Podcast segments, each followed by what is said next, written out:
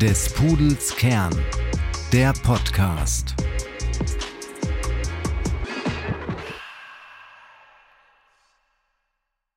Hallo und herzlich willkommen zu einer neuen Episode von Was ist? Und heute beschäftigen wir uns eher mit einem etwas ökonomischeren Thema. Und zwar beschäftigen wir uns mit einer Institution, die wir oft in Zeitungen und Zeitschriften sehen, meistens verbunden mit Wörtern wie Zinsen, Inflation, aber was ist eigentlich eine Zentralbank wirklich? Und ich war am Anfang etwas faul und habe mich an Wikipedia gewandt, war aber nicht ganz glücklich mit ihrer Definition.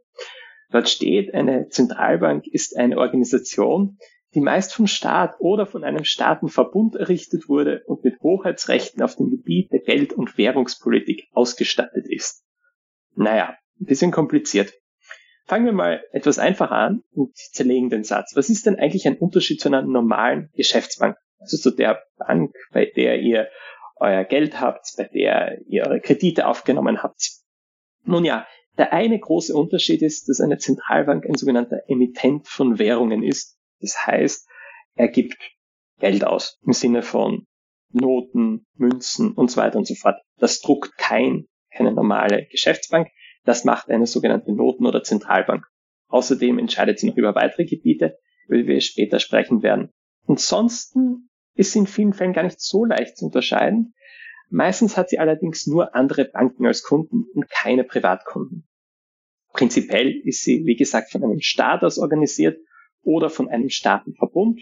Zum Beispiel die Europäische Zentralbank EZB ist eine Vereinigung von 20 nationalen Zentralbanken inklusive der Deutschen Bundesbank und der Österreichischen Nationalbank. Zentralbanken tatsächlich als solche gehen relativ weit in die Vergangenheit zurück, und zwar ins Mittelalter.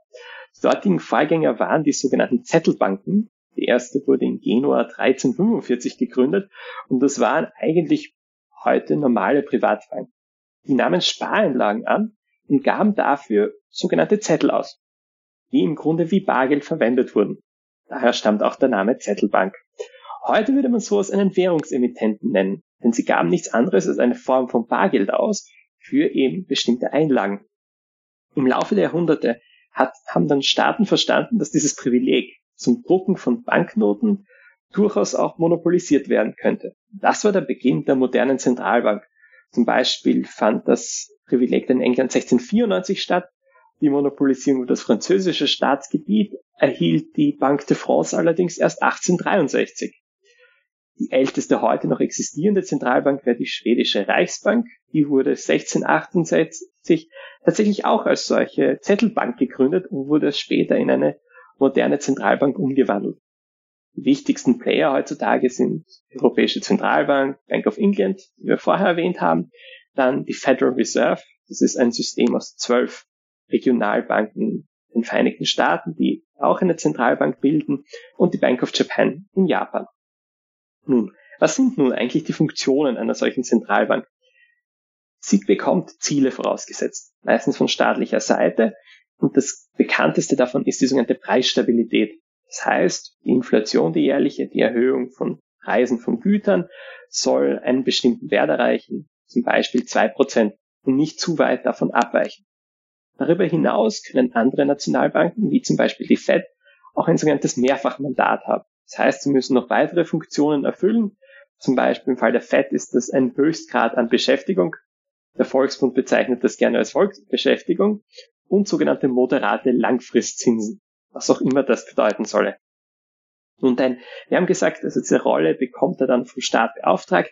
Allerdings ist er im Idealfall eine unabhängige Behörde vom Staat. Wie weit sie dann unabhängig ist, das hängt von Land zu Land ab. Nun, also wie werden solche Ziele dann eben verfolgt? Einer der Rollen, die eine Zentralbank hat, ist die Bankenaufsicht. Das heißt, es beaufsichtigen, ob genügend Kapital da ist, ob Banken genügend liquide sind, das heißt zahlungsfähig. Und da ist man nicht alleine. Üblicherweise gibt es dann noch zusätzliche nationale Institute. In Deutschland wäre das die BaFin oder die österreichische Finanzmarktaufsicht FMA. Weitere Funktionen sind sogenannte Währungspolitik. Das wird oft als Schutz der heimischen Währung bezeichnet, sofern eine Zentralbank eine solche hat. Prinzipiell ist das nicht verpflichtend, man könnte auch eine andere Währung besitzen.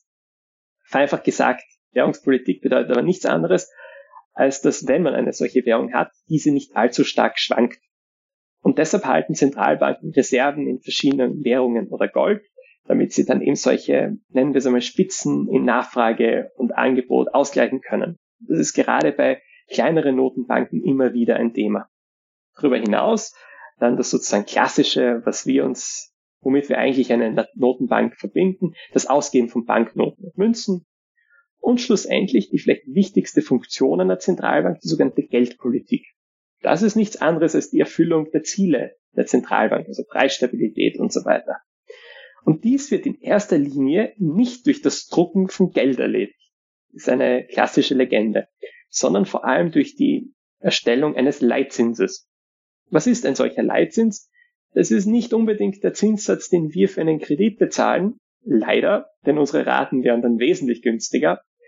Aber vereinfacht gesagt, Teil schaut das dann wieder ganz verschieden aus, sind das jene Zinsen, die Geschäftsbanken, also die normalen Banken bekommen, wenn sie ihr Geld bei einer Notenbank parken. Das ist im Grunde dann ein sogenanntes risikoloses Investment, und das ist dann diesen Geschäftsbanken teilweise vorgeschrieben, zum Beispiel als Kapitalpuffer für schlechte Tage, aber es ist auch eine Alternative, wenn Banken überschüssige Reserven haben. Sozusagen eine Option, wenn eben Geld da ist. Und wenn dann Zinsen steigen, was bedeutet das? Im Grunde nichts anderes, als dass es attraktiver wird, Geld bei Zentralbanken eben anzulegen. Bedeutet dann in der Praxis allerdings, dass Banken ihre Kreditzinsen an andere Kunden mit erhöhen, denn, wie wir uns erinnern, war das andere risikolos. Und damit sich ein nicht risikofreies Geschäft, also die Ausgabe von Krediten lohnt, müssen die eben entsprechend höher sein. Und dies führt dazu, dass jene Geschäftsideen, die vorher vielleicht gerade noch profitabel waren, jetzt nicht mehr durchgeführt werden können, weil sie eben nicht mehr profitabel sind. Großen bedeutet das dann nichts anderes, als dass die Wirtschaft abgekühlt wird. Funktioniert natürlich auch umgekehrt. Das heißt, wenn Zinsen fallen, wird es weniger attraktiv, Geld bei Zentralbanken anzulegen die Wirtschaft wird wieder gestärkt und angeheizt. Doch da gibt es Limits. Weniger als null kann ein Zins nicht sein. Mit anderen Worten, man könnte einfach Geld unter ihre Matratze tun. Und dies wurde dann weiter verbreitet, vor allem im Zuge der Finanzkrise ab 2008. Es gibt aber weitere Möglichkeiten, was Zentralbanken tun können. Sie können zum Beispiel ihre zukünftigen Handlungen vorausbestimmen. Das nennt man dann Forward Guidance sozusagen eine Art Sicherheitsmaßnahme den Finanzmärkten, gibt ihnen die Sicherheit, was in Zukunft getan wird. Oder sie können Anleihen am Finanzmarkt kaufen. Das nennt man Quantitative Easing und ist sozusagen ein extra Schub. Man erhöht die Nachfrage nach solchen Papieren und macht zusätzliche Verschuldung günstiger, wenn man so will. Doch wie sieht es heute aus? Heute geht es eher darum, Inflation in den Griff zu bekommen, ohne die Wirtschaft hart abstürzen zu lassen. Das heißt, wenn ich Zinsen zu stark steigen lasse, könnte ich die Wirtschaft auch zu stark abkühlen. Allerdings auf der anderen Seite ist durch die grüne Transition auch eine gewisse Notwendigkeit da, neue Finanzierungsmöglichkeiten offenzulegen. Schließlich werden die Umwandlungen zum Beispiel im Energiesektor, im Automotive-Sektor solche Notwendigkeiten offenlegen. Nun, Notenbanker sind leider keine besonders guten Hellseher. Ihre Stärke liegt eher im Reagieren, ansonsten wären sie anderswo tätig. Insofern können wir schon gespannt sein auf Lösungsvorschläge, wie wir genau diese Situation in den Griff bekommen. Vielen Dank fürs Zuhören und ich freue mich, wenn ihr wieder einschaltet zu einer neuen Folge von Was ist?